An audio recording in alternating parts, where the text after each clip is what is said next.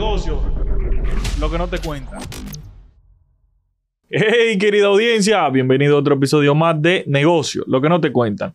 Tu plataforma de contenido donde tratamos de llevarte el backstage del mundo de los negocios. Como siempre le digo, no todo aparece en los libros, no todo te lo van a contar en la película. Tu pana no te van a hablar de lo, lo que están pasando atrás de esos negocios.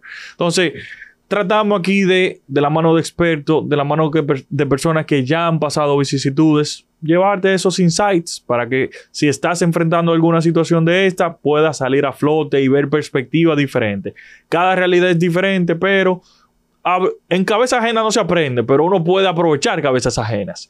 Recuerden darle a la campanita, suscribirse, síganos en nuestras redes sociales. Señores, en Instagram hay un link hay un club de negocio que se está cocinando. Vamos a un grupito en WhatsApp para que los tigres hagan negocio.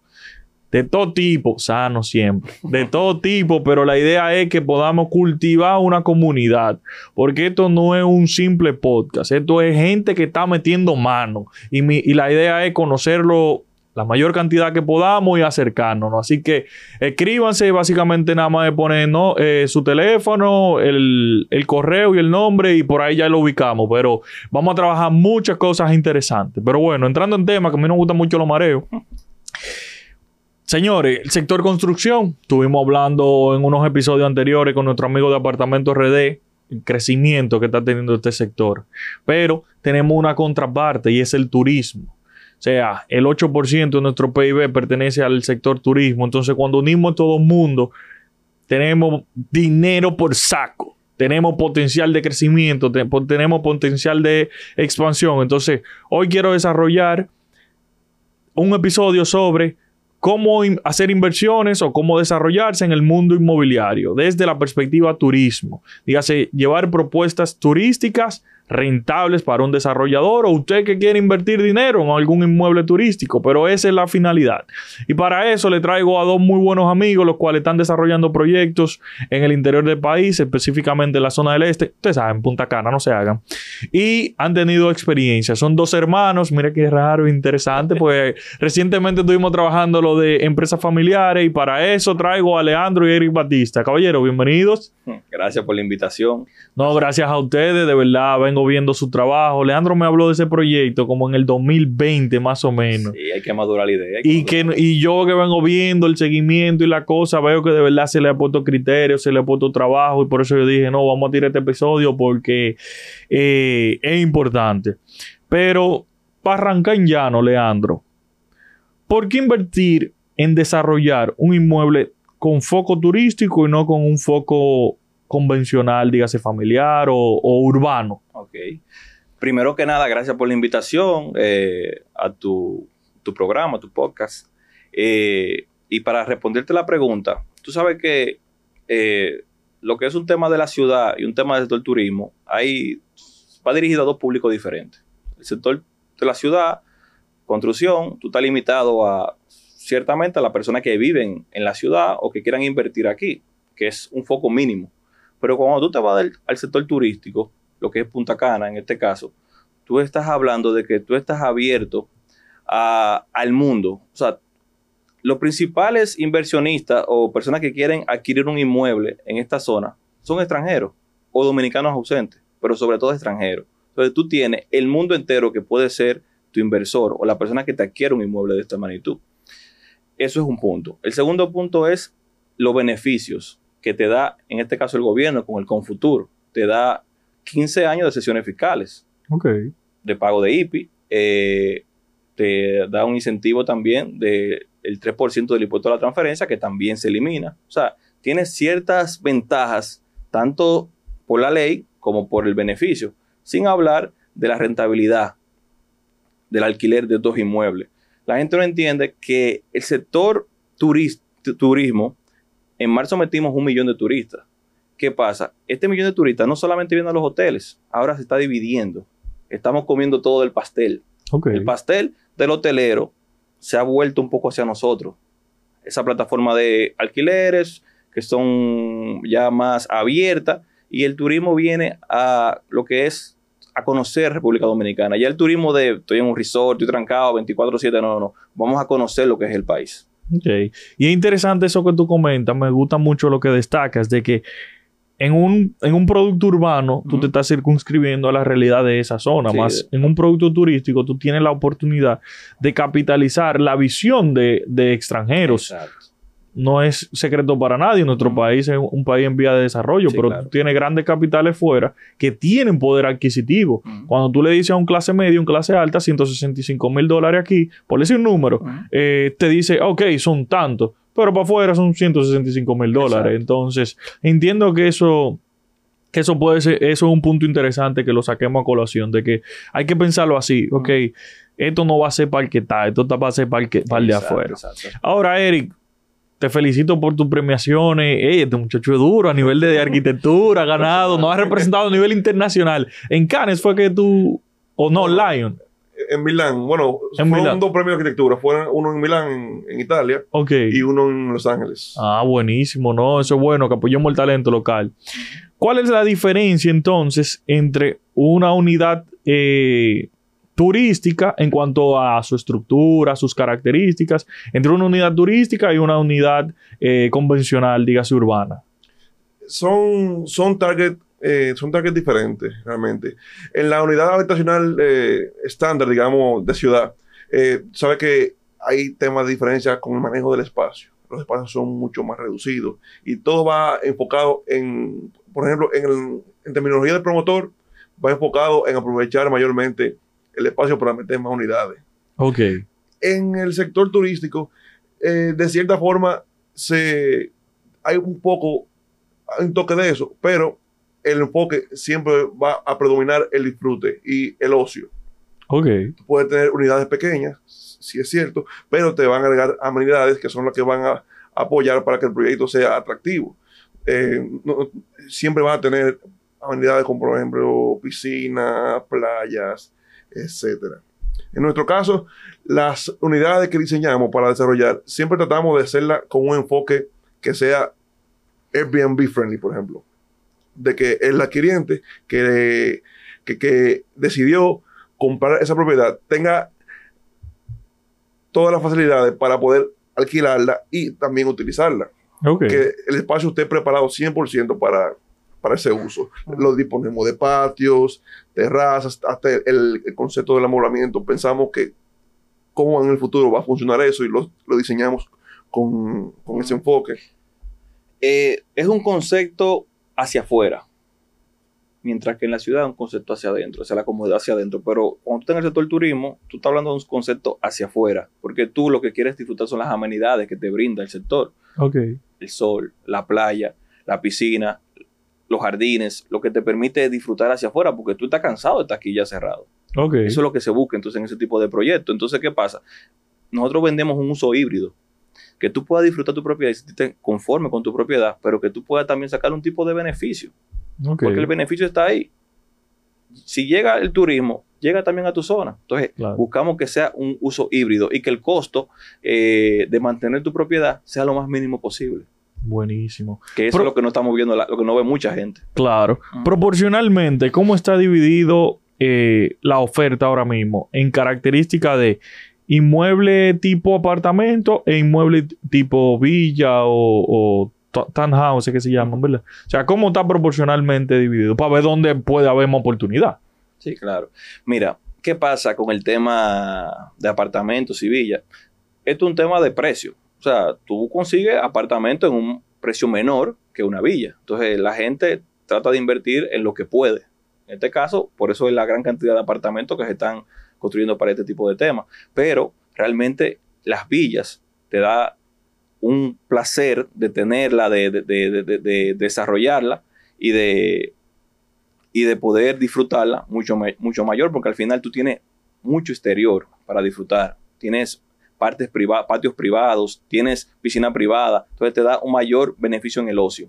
Y para alquiler, los beneficios son mucho más altos en tema de villas que un, tiempo, Ok. que un tema de, de apartamentos, porque la privacidad tiene su precio, Claro. tiene un costo. O sea, que si yo voy a pensar, ya poniéndome desde la perspectiva del inversor que voy a adquirir un inmueble para rentarlo, o sea, que yo tengo que pensar en quién va a ser mi usuario. Claro, claro. claro. Porque tengo de primera mano conocimiento de que también se ha desarrollado mucho en el área de Punta Cana, para seguir el, el ejemplo, para los mismos eh, operarios de la zona, la gente Los de los hoteles, los y así sucesivamente. Entonces, al momento de yo comprar, entiendo que debo de- definir a quién yo quiero alquilarle. ¿Es para alquilarlo en el BNB o para alquilarlo en renta fija? O sea, ¿a quién me interesa que sea? ¿Una pareja de esposo que vino un fin de semana y se me fue? ¿O una persona que vino, un médico que vino a un congreso o algo? O sea, entiendo que eso puede ser una, un análisis. Y el elemento villa es para alguien que de verdad yo quiero cobrarle, porque como tú dices, viene a ocio. Viene a Ese pana va a pagar por darse un gusto, por Claro. darse un lujo. Sí. Quiere su jacuzzi ahí tranquilo. La privacidad tiene un precio increíble y la gente lo paga. La privacidad, la gente quiere tener, estar en un espacio donde pueda ser con su familia, con su pareja, que tal vez en un proyecto donde hay los espacios son más públicos, no permitan o a ciertas horas esté limitado. En este caso, tú tienes la privacidad y tú puedes usar esas amenidades a la hora que tú quieras. Entonces, por eso te da una cierta, un ci- una cierta privacidad y la gente paga por eso. Eric, tú que has participado en, con- en con- concursos internacionales, me confesaste backstage que eres un entusiasta de la arquitectura y claro, se ha ganado premios, se nota. Eh, ¿qué, ta- qué tan desarrollado tú entiendes que está nuestro país en aspectos de, de propuestas inmobiliarias? ¿En qué sentido? De que lo que estamos construyendo cumple con unos estándares de calidad, de que yo me puedo ir a un Cancún, me puedo ir a un eh, no sé, un Puerto Vallarta, o sea, zonas muy turísticas. ¿Cómo está República Dominicana a nivel de propuestas inmobiliarias? En cuanto a arquitectura, diseño, todo eso. Sa- Saliendo del tema de los hoteles, por ejemplo, los hoteles siempre considero que tienen eh, cierta riqueza arquitectónica que para mí es algo encomiable. Circunscribiéndolo el tema inmobiliario, hay muchas buenas ofertas, pero siento que hay cierta, cierta debilidad en un tema de que la arquitectura eh, se ha puesto un poco... Hay algo que yo le llamo que es la pornografía de la arquitectura que son los renders. Tú ves que están vendiendo un proyecto inmobiliario, ves la foto que ven en el, periódico, la foto que te sale en Instagram, tuvo un super proyecto. Y yo que soy arquitecto, yo lo veo y digo, ese proyecto no va a ser así como te he construido. Están vendiendo muchos sueños. Ok. Y creo que es tanto culpa de los desarrolladores como culpa de los arquitectos. ¿Por qué? Porque deben hacer, diseñar, promover cosas que sea verdaderamente lo que van a entregar al cliente. Nosotros lo que promovemos siempre lo hacemos pensando en que sabemos que va a ser así 100%, o, bueno, lo va a ser lo más fiel posible a eso que estamos vendiendo y estamos siguiendo siempre esa, esa idea. Eh, Sin embargo, eh, no puedo negar que eh, como, como país en desarrollo, el, el tema de la promoción inmobiliaria sí ha ido evolucionando propiamente, porque antes el concepto era que, ok, ni siquiera se conocía el término de desarrollador. Era simplemente, yo voy a comprar un solar, voy a subir cinco edificios y lo voy a poner a vender. Ese era el concepto clásico. Pero ahora eh, hay mucha, al el nivel económico ir subiendo del dominicano, también va subiendo las expectativas del mismo. Entonces ya hay cierta curaduría en, tema, en tema de diseño y de oferta. Ya las personas están comprando conceptos, ya eh, están entendiendo cuál es el valor de una edificación en su ciudad. Ya hay arquitectos y promotores pensando en la importancia, por ejemplo, del, de cómo son las rampas con relación a la acera en, el, edificio, cómo se comporta el primer nivel del edificio con relación a la calle, si le voy a poner un local comercial para que el edificio tenga vida con relación a la calle en el primer nivel, se hacer un pequeño parque contigo al primer nivel del edificio. Es decir, eh, también estamos viendo esa parte, los promotores dominicanos. Ok. Y por ejemplo, yo que vaya a hacer la inversión, que vaya por, a comprar un inmueble, pero lo que tengo los renders, tal vez no soy conocedor, pero ¿qué aspectos yo pudiera evaluar para decir, eso puede ser viable eso no? Porque te entiendo. El render aguanta todo, porque Sí. ese diseño digital. Ahora hay normas de construcción que no lo permiten. Entonces, ¿cómo tú crees que yo puedo hacer una evaluación dentro de un plano de alguien que no maneje con cierta profundidad los criterios, pero que pueda decir, ok, eh, 2 más 2 son 4, no me venga con 5? O sea, ¿cómo tú entiendes que yo puedo hacer una evaluación? A los promotores, eh, un, un potencial adquiriente de la propiedad siempre puede requerir los los planos del, del proyecto dimensionado. Con esos planos y acompañado de los renders pueden asesorarse de un arquitecto o un diseñador de interiores que le pueda asesorar esa parte, ambas partes, porque realmente para un potencial cliente que no tiene con, conocimiento en el área, sería un poquito que te arriba. Ok. Pero verdaderamente es un, es un gran problema y creo que es algo que es un, un llamado de atención propio del, del negocio. O sea, que si yo voy a hacer esa, esa adquisición, lo primero que dame mi plano, déjame yo ir a consultar. Esto es posible, Sí. esto va a ser real. Exactamente. Para que no me engañen. también está el tema de las dimensiones de, de- de- de las habitaciones dimensiones de espacio, que es, también el arquitecto puede ayudar en, en esa parte. Ok. Porque hay unos mínimos de, de habitabilidad que establecen los libros de arquitectura que tienen miles de años, que ni siquiera están rindiendo a eso, lo- muchos proyectos. Te ponen, por ejemplo, que la cama, tú solamente puedes tenerla pegada a una pared, en el fondo de la pared, como que un, un cuartel, o sea, Claro. y la gente la compra y nunca se entera el tamaño de, de la unidad hasta que se entrega. Ok. Qué interesante. Y te hago la pregunta porque conozco dos casos específicamente de personas que compraron una cosa y cuando llegaron dijeron, pero güey, esto no fue lo que tú me, me vendiste. Y eso es muy delicado. Ahora, Leandro, tú mencionabas ahorita Confitur. Quiero que me explique un poquito más a profundidad qué es y qué otro incentivo, si los hay, tú entiendes que se pueden aprovechar tú desarrollando un proyecto inmobiliario turístico. Mira, el Confutur lo que no es más que una ley que vino a incentivar la construcción en el sector, en los polos turísticos del país. Eh, tiene incentivos tanto para el desarrollador como para los adquirientes. El desarrollador tiene incentivos de ITEVIS, de, de impuestos sobre la renta y un- algunos más. En el adquiriente, como te comentaba, tiene el incentivo de, sobre el IPI por, de 12 a 15 años, está en incento, y sobre la transferencia inmobiliaria, que es el Ok. 3% del valor de la propiedad. Entonces, esos son los más eh, principales de, de- de ambos casos. Eh, esa es la parte, como te expliqué, de la ley. Pero ya, si nos vamos a un punto de- del desarrollo de tu mercado, te- estás abriendo a un mercado internacional. Y por eso tu propiedad va a tener algún beneficio mayor que es lo que cuando tú, tú- te quedas en un mercado lo que es local de la ciudad. Entonces, eh, hablando sobre la pregunta que le hiciste a Eric, del tema de, de lo que tenemos que ver al momento de adquirir una propiedad, los bienes raíces o los inmuebles son como la política. Todo es cuestión de ubicación. Ok. Entonces, ¿qué pasa? Veo que venden proyectos y la gente compra proyectos, pero la gente no sabe dónde está comprando. O sea, tú no sabes dónde está ubicado ese proyecto que van a desarrollar. ok. Entonces, lo primero que la persona tiene que ver dónde va a estar el proyecto. Porque yo he visto proyectos. imagino que cuando, y perdón que te interrumpa, cuando tú dices dónde la, ubica- la ubicación precisa, Claro, la que ubicación. no es lo mismo en la 27 ah, en los kilómetros, por Exacto, decir algo. Exacto, no es lo mismo. Ey, saluda a mi gente los Sí, kilómetros, somos de somos allá, no allá, menospreciando. No, no, no, no, espérate.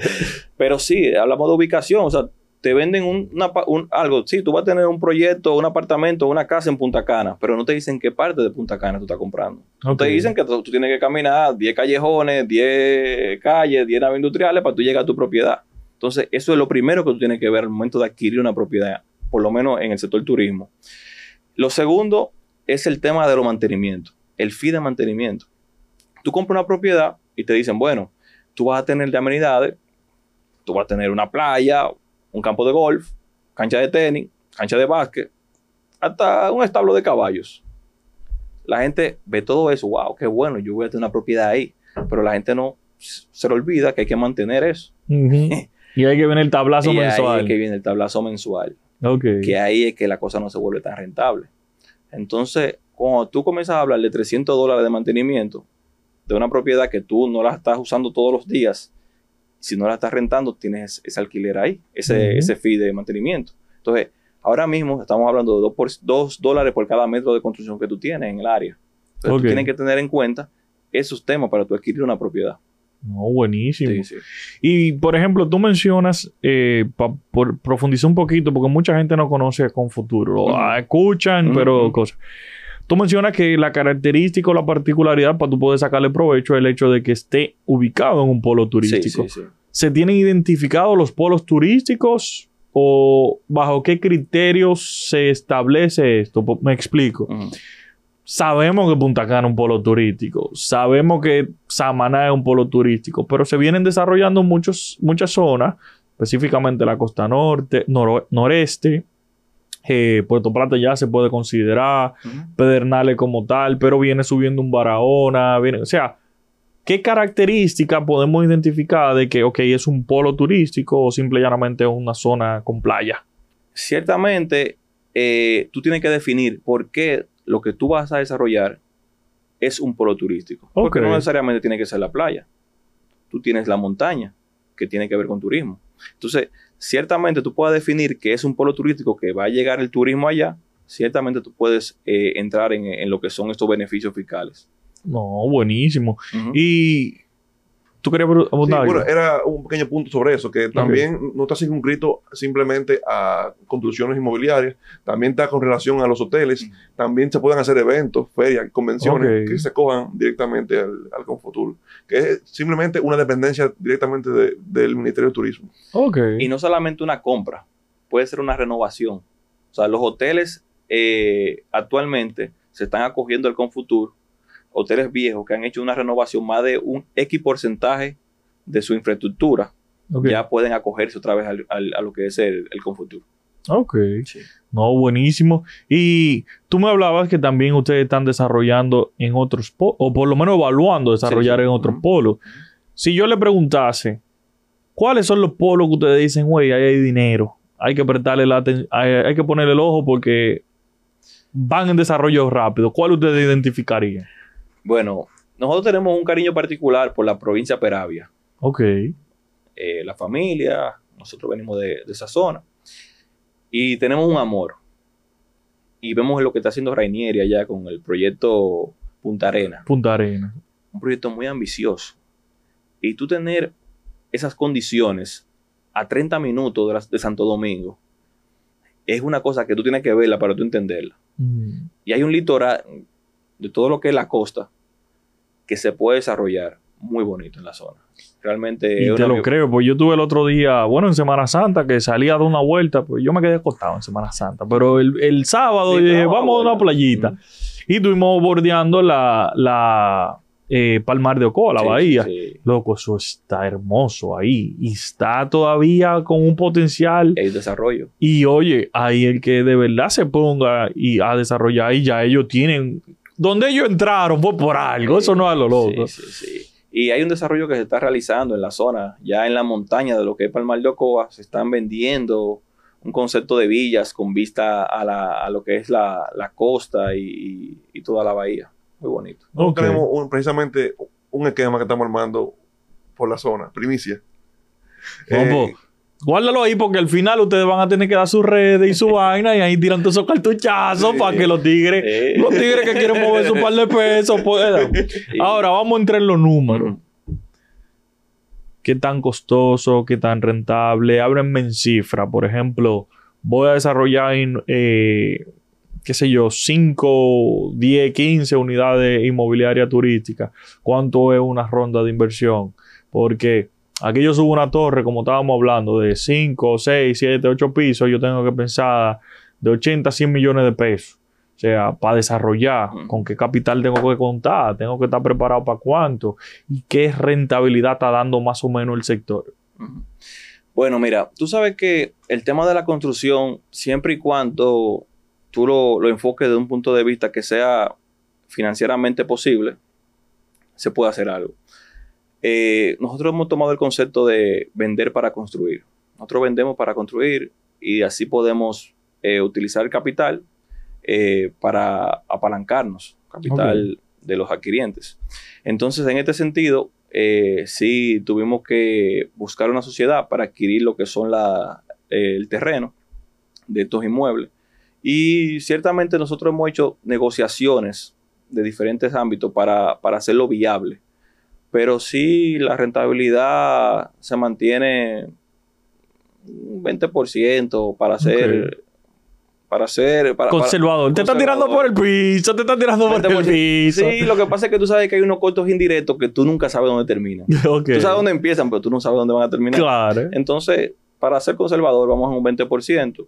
Ok. Pero ciertamente cuando tú puedes apalancarte bien y que tú tienes que financiar lo menos posible, ya tú puedes subir un poco esos, esos montos. Ok. Sí. Y a nivel de adquiriente, más o menos, ¿qué ratio? Mira, eh, el tema de los adquirientes, siempre veo brokers, eh, personas hablando de que una tasa de retorno hasta de un 15% eh, anual. Yo no, yo, yo quiero, no quiero ser, porque no, no quiero, eso se- sería pecar. Pero sí se mantiene un beneficio bueno, porque es que la tasa de, de- en la zona es como de un 80% de, de renta. Entonces, cuando Ok. tiene un, a un- un- un inmueble que la gente le gusta, se mantiene rentado. Se mantiene, se mantiene rentado. Y la, y la rentabilidad de una villa de tres habitaciones pequeñas eh, te ronda sobre los 250, 300 dólares diarios. ok. O sea que no está mal. Tú sabes que la mayor, la mejor inversión siempre van a ser los bienes raíz. Tú pones 10 millones de pesos en el banco, tú sabes que eso lo que va a estar perdiendo valor instantáneamente. Claro. Tú inviertes 10 millones de pesos en como un colmado. Como te puede ganar 20, lo puedes perder en el instante. Claro. Bien raíces, esa es la inversión que se mantiene en el tiempo y, y- y lo ha demostrado pre y post pandemia. Actualmente, ¿cómo está el crecimiento de plusvalía? Porque tú tienes un sector, para continuar con Punta Cana, tú tienes una, una zona, un área que se está desarrollando. Consecuentemente, el valor de los activos va aumentando. ¿Se ha medido, se tiene una tasa de crecimiento en el valor colectivo del área? Lo que sucede es que luego de, de la pandemia han sido, ha- ha- han habido muchas burbujas. O sea, tú no puedes hablar de tema porque ¿qué pasa? Tú tuviste un incremento de los materiales de construcción increíble. Entonces eso ha hecho que la construcción se vuelva muy costosa. Entonces automáticamente eso se ve envuelto en el valor final del, del inmueble. Entonces. Tú no puedes decir que hay un crecimiento de X por ciento eh, al año de, de este tipo de propiedad, pero siempre va a haber un crecimiento. Nada vale más que la tierra Claro. el metro cuadrado es lo mejor, la mejor inversión, como, como decía Eric. Pero sí, sí te puedo decir que nosotros empezamos vendiendo en, en un precio y, y ya ahora mismo estamos vendiendo casi 40 mil dólares por encima del de, de cómo empezamos. O sea, ¿A cuánto usted, cuando ustedes empezaron, a cuánto estaba el metro?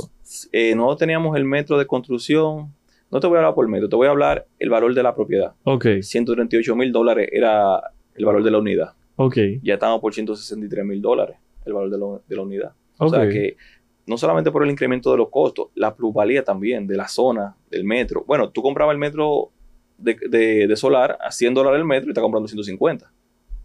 Entonces ya O sea, tú tienes un incremento representativo. es representativo. Claro. Pero no te puedo decir que aumentó un 50%, pero sí el valor del terreno aumentó un 50%. Ujú. Entonces, eso es así. Tú hablabas, Eric, ahorita, tras de cámara, del tema de que ustedes brindan un servicio integral. Al momento de, ya esto sería una recomendación que tú harías, al momento de yo comprar para renta, ¿qué tanto tú entiendes que se debe invertir? Pues yo tengo un pana que compró un apartamento y él se fue como que era para él. Entonces a mí me causa un poco de ruido, porque si tú un apartamento de 100, 120 mil dólares, le invierte 20, ya tiene que sacar rentabilidad en base a 120, 140, no en base a 100. Entonces, ¿cómo tú entiendes que se, re- que se debe rejugar con eso? Desde la perspectiva turística. Porque yo, por ejemplo, yo voy a un apartamento del BNB y eso soy yo. Si tiene mi cama, toalla y cosas, porque yo paro eh, haciendo chelcha y coreo, así tiene que tener un barbecue y. Claro, Pero tú, ¿qué recomendaciones daría para alguien que va a hacer su, primer, su primera inversión y va a empezar a acomodar todas sus cosas? ¿Me voy a nivel de detalles o me voy a lo básico? O sea, ¿cuál, cuál sería tu recomendación? Nosotros en el proyecto nuestro ofrecemos el paquete de, de amoblamiento en general. Eh, esta semana lo estamos terminando ya para sacarlo al público.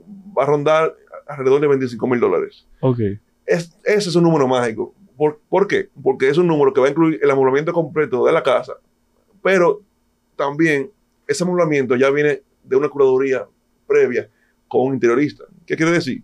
Que tú prácticamente te estás ahorrando los, los 10 mil dólares, los 12 mil dólares que te cobraría un interiorista por hacer ese diseño. Ya tiene la mitad ahí, por delante. Entonces, así, es- ese me parece un número eh, bastante acertado para... Ok. para- Eso incluye línea blanca, sí. eh, mueble, una mata que yo quiera o solo lo esencial. Eh, incluye todo realmente en el, en el número. Ok. Pero eso es una oferta de ustedes. Sí. En un aspecto básico, ¿tú crees que, que ese número sería igual? O, o sea, que si yo compro en 100, tengo que tener- saber que tengo que tener 20 ahí Bueno, para poder poner los redes. Tenemos que partir del metraje de la propiedad que tú estás adquiriendo Ok. y de la cantidad de habitaciones para Bueno, tú tener un número, ¿tú me entiendes? Entonces, ciertamente eh, podríamos decir que un número de un 20 mil es un número aceptable, Ok. como están las cosas ahora mismo. Ok. Además que sabes que tiene que amoblarlo con cosas que sean... que, que puedas reemplazar fácilmente. No puedes poner los muebles más... Eso, eso es poniendo temas de muebles que no van a ser de la tienda. No voy a mencionar el nombre de la tienda. No, claro, no le vamos a dar la payola grande. No, no. no tienen que ser muebles de esa tienda super high-end, sino cosas que se vean bien, porque es otra cosa. Para alquiler, eh, el tema del el entorno lo es todo. Fíjate, por ejemplo, cómo, cómo el tema del, del amoblamiento y la decoración de los espacios.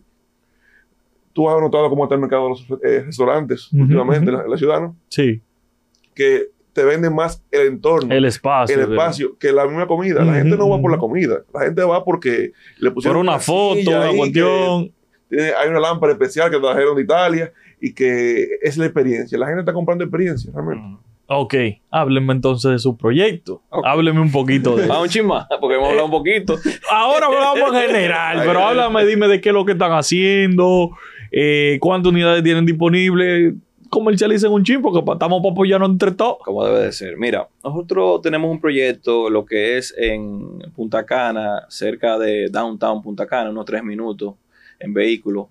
Eh, pequeñas villas de 144 metros de construcción, unos 120 metros de solar, con 80 más o menos metros de patio, eh, con piscina privada eh, en cada patio, aparte de la piscina de la casa club que tenemos en el proyecto, que es un residencial cerrado con- seguridad 24 horas.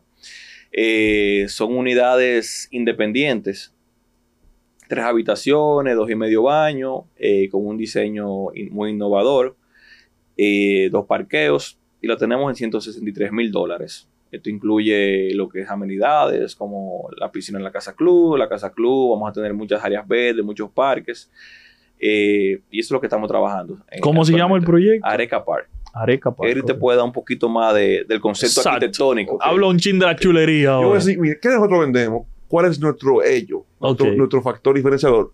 Patio. Punta Cana es un sitio de una oferta inmobiliaria muy diversa y usted seguro, después de este video, cuando, cuando entre en Instagram le van a salir 500 publicidades de villas, villas, villas en, en Punta Cana. Lo que no te van a decir es cuántos metros tiene el patio. Ahí el tema. Cuando el broker te escriba por WhatsApp y te, Sí. te da los planos, tú vas a ver que tiene 10 metros de patio, 9 metros de patio, que en una superficie elongada viene siendo un pasillo. ok. nosotros vendemos villas con patio. ¿Qué tiene el patio de nosotros? Como dijo Leandro, 80 metros cuadrados. Ahí tiene una eh, espacio Es para grande. una 80 piscina de metros 3 por cuadrados. 5 y tiene espacio para un solario. Jardín, vegetación. Tú pones 5 palos ahí arriba, normal, y tiene espacio. Para un barbecue también. Un barbecue, sí. Claro, Sí, un sí. dominillo, una vainilla. Esa es la oferta de nosotros. Además de que diseñamos y generamos las amenidades pensando en, en la persona que va a adquirir la villa, que usted quiere, que la villa sea bonita, que tenga un buen patio, que tenga una buena piscina, y que usted la pueda alquilar, que no, ten- no le- que no le quiten un riñón por el mantenimiento. Nosotros estamos planificando un mantenimiento que va a rondar alrededor de 150 dólares. O menos. Buenísimo. O menos. Buenísimo. Por una villa, Sí, buenísimo. sí, sí. Eso paga cualquier apartamentico. Exacto. Otra cosa, eh, yo tengo una, una metodología arquitectónica que para el desarrollo quiero, lo, lo aplicamos para este proyecto, quiero que lo sigamos aplicando, aplicando perdón. El tema de la flexibilidad espacial. No quiero que la gente se adapte a mi casa, quiero que la casa se adapte a mi cliente. Ok. La villa de nosotros no tiene comedor adentro. Tiene una isla gigante que conecta con la sala. Y tienen una terraza de 20 metros cuadrados techada, contigo el espacio. Ok, hay O que- sea, aparte del patio, tenemos Una también una terraza de 20 metros cuadrados. cuadrados. ok, Incluida. tú me dices que tú eres un cliente que el comedor está afuera de la terraza, pero techado, en, en concreto. Tú eres un cliente, ok, yo quiero tener mi comedor cerrado. Yo, ok, no hay problema. Las, las, eh, las aperturas, que son las puertas corredizas, que si quieres te puedo enviar una foto para que la pongan en, el vídeo, para que Ok. se, se instruyan visualmente. Se mueven modularmente hacia el patio para adquirir ese espacio que estaba techado de terraza, se lo puede eh, anexar al interior de la vivienda. sin Ok, problema. y tú vuélvelo ahí tu comedor. Exacto. Ok, yo quiero solamente comedor cerrado y no quiero la terraza eh, cerrada. Ok, solamente muevo una puerta y crea otra y, y tiene una terraza más pequeña y tiene tu comedor cerrado. Esa, Es tan Visión. flexible que una clienta esta semana nos dijo, mira, yo tengo a mi papá, un señor mayor, no quiero que suba a un segundo nivel. Entonces, no sé, yo, es fácil, vamos a hacer una habitación abajo. Le hicimos Claro. una cuarta habitación abajo. un estudio. Un estudio que es una habitación en un, en un determinado momento y cuando no se utiliza para eso, es un estudio. Entonces, es espacio flexible. Entonces, el otro tema es la ubicación. Nosotros estamos bien ubicados. Nosotros estamos, estamos lo que es a tres minutos de downtown Punta Cana. O sea, estamos lo más céntrico de la zona. Que es como te decía en principio. La ubicación Es, es- es Esto fundamental. es fundamental. Eso en, en general. Lo que sí tengo ciertos perks, cierta, eh, ciertos puntos que se me quedaron cuando estábamos hablando de qué pensar antes de invertir en la propiedad. ok. Eh, también un asunto que se quedó de cómo una persona que no, tiene que ver con el sector de construcción puede revisar si la oferta inmobiliaria es, es- le van a entregar lo que está viendo. Bueno, usted puede chequear que el constructor que usted, al constructor que usted está comprando, siempre tiene fotos y, y- y tiene obras que ha hecho anteriormente. Y tú puede, usted puede ver los renders de esa propiedad y cómo fueron el, Ok. El- el- Hace una comparación. Una comparación, claro. Una comparación de lo que es, fue la foto del render con lo que es ya el, el final de la, de la obra. y por ejemplo, desarrolladores como ustedes, porque te, tengo entendido su primer proyecto. Sí. O sea, una persona inversionista que tal vez no conozca sobre ustedes, que, que tú entiendes que se puede tomar en consideración. Porque en el caso de ustedes, ustedes se ve que ya tienen un concepto, que ya tienen una sí. idea, o sea, ustedes supieron a lo que iban. Sí. Nosotros lo primero que hicimos fue romper con hacer unas unidades modelo para que ya el adquiriente pueda apreciar lo que va a tener. Es lo mejor. Ya automáticamente tú quieres ver lo que tú vas a tener. Eso está, Míralo eso está ahí. hecho. Eso mismo. Y si quieres un cambio, te lo pongo mejor. Ok. Ah, Eso fue la, la ventaja. Y que sí vender y plasmar por contrato todo lo que se le va a entregar al cliente. Con una seguridad para que el cliente se sienta seguro. Ok. otro asunto que tomar en cuenta es esto es básicamente esto es finanza básica. ¿Qué estoy invirtiendo y qué me va a Me retornar? retorno. ¿A qué le estamos huyendo ahí? A los llamados elefantes blancos. Ujú. Ejemplo, tú estás comprando un apartamento de 350 mil dólares. Ok, es un número que quizás pueda asustar en un principio, pero ¿cuánto te va a retornar el apartamento? Te va a retornar igual que en una villa de la de nosotros que cuesta 150 mil, 160 mil dólares. Quizás sí. Y hay muchos que lo hacen. Y hay gente que no ve eso. Que tú por una propiedad tienes un valor invertido ahí de 300 mil dólares alto y te está retornando igual que otras propiedades similares que costaron la mitad. Ok. Pero estás pagando más de IPI. Y también, o sea, O sea, que tienes doble gasto. Claro. Que esas son de las cosas que la gente tiene que ver. ¿Me entiendes? Entonces tú tienes un gasto. Digo, si se acoge a Confetur, no. no, si está con futuro, no. Pero como quiera, está poniendo un do- el doble de la inversión en- para tener la misma, el, El mismo mismo retorno. retorno. O sea, que no, no es viable. no es viable. eso está pasando mucho con los apartamentos viejos aquí del distrito. Que, por ejemplo, tienen, son apartamentos grandes, tienen buena terminación, mármol, etcétera. Pero eh, valen, sí valen lo que están pidiendo los dueños para el alquiler, pero no, la gente no lo quiere porque la gente prefiere pagar por un apartamento un poco más pequeño. Pero nuevo. pero pero nuevo. Claro. Entonces, ¿qué están haciendo esos apartamentos? Vacíos o muy baratos. Entonces, dime tú, ¿dónde vale más el dinero? Ahí, ahí viene la, limi- la limitante de lo que es el mercado local. El mercado local, eh, cuando tú tienes una población que solamente un 10% gana por encima de X cantidad, que le puede pagar un inmueble ya eh, de un alquiler en dólares, que estamos hablando sobre los 800 mil dólares. Entonces, tú in- eh, invertir 300, 400 mil dólares en un inmueble para tú poder rentarlo y que tenga una tasa de, de- de retorno y que tú sepas que ese inmueble cuando tú lo tengas vacío, tú no vas a durar 3 meses o 10 meses para alquilarlo. Entonces tú dices, espérate, no, yo prefiero comprar dos propiedades de menos valor y la renta Claro. un poquito más alta. Y tengo la misma, la, la misma rentabilidad en dos propiedades, pero a la vez, el día que me descapitalizo, solamente tengo que vender una. Liquido uno solo. Uno solo, pero liquido uno solo es más rápido que liquidar un apartamento de 300, liquidar uno de 150. Claro. Entonces, esas son de las cosas que hay que ver en lo que es el, el- el mercado. Hay muchas buenas constructoras y, y muchos buenos colegas. No estoy diciendo precisamente que no compren a nosotros, pero compren. Lo digo por el tema de que, eh, fíjense también que a quien ustedes le estén adquiriendo, a quien ustedes le estén comprando la propiedad, sí tengan un concepto arquitectónico propio, con riqueza en lo que le estén ofreciendo. Fíjense en los proyectos anteriores. Porque la arquitectura tiene un problema en este momento. Los proyectos están envejeciendo feo. ok. ¿Qué ejemplo te puedo dar? Tú ves un Porsche 2005, como tú lo ves, Imponente todavía. imponente, un clásico. Te da deseo de tirar una foto todavía.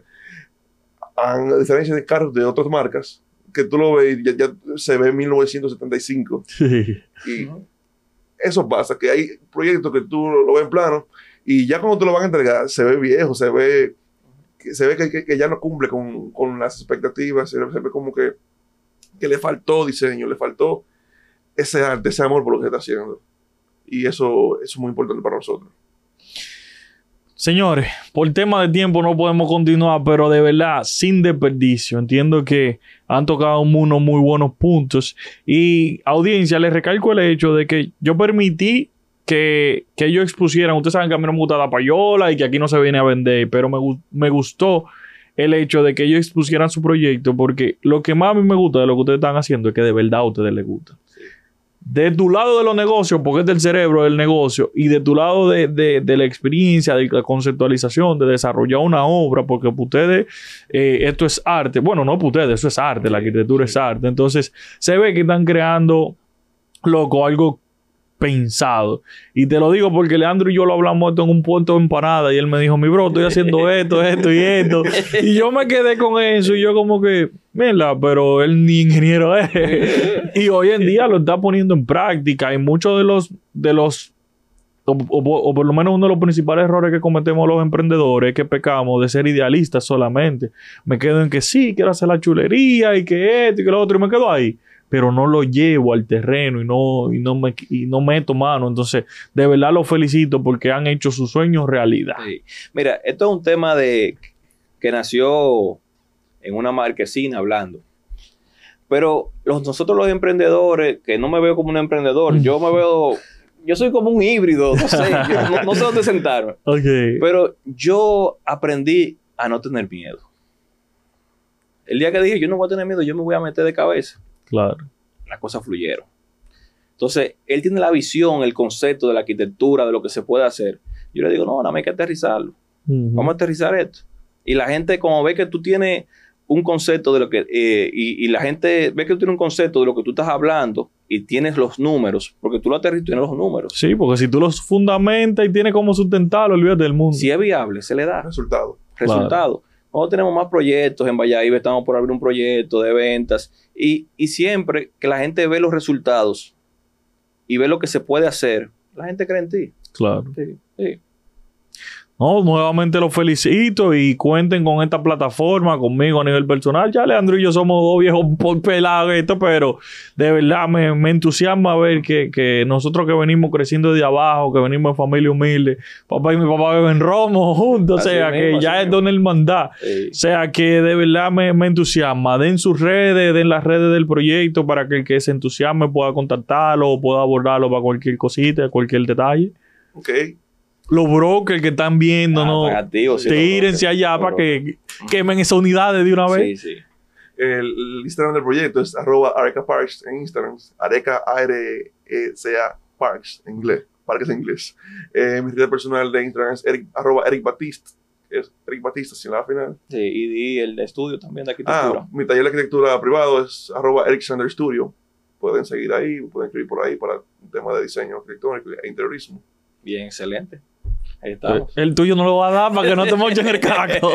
Señores, como ven, los proyectos inmobiliarios son una realidad. Nuestro mercado está creciendo exponencialmente.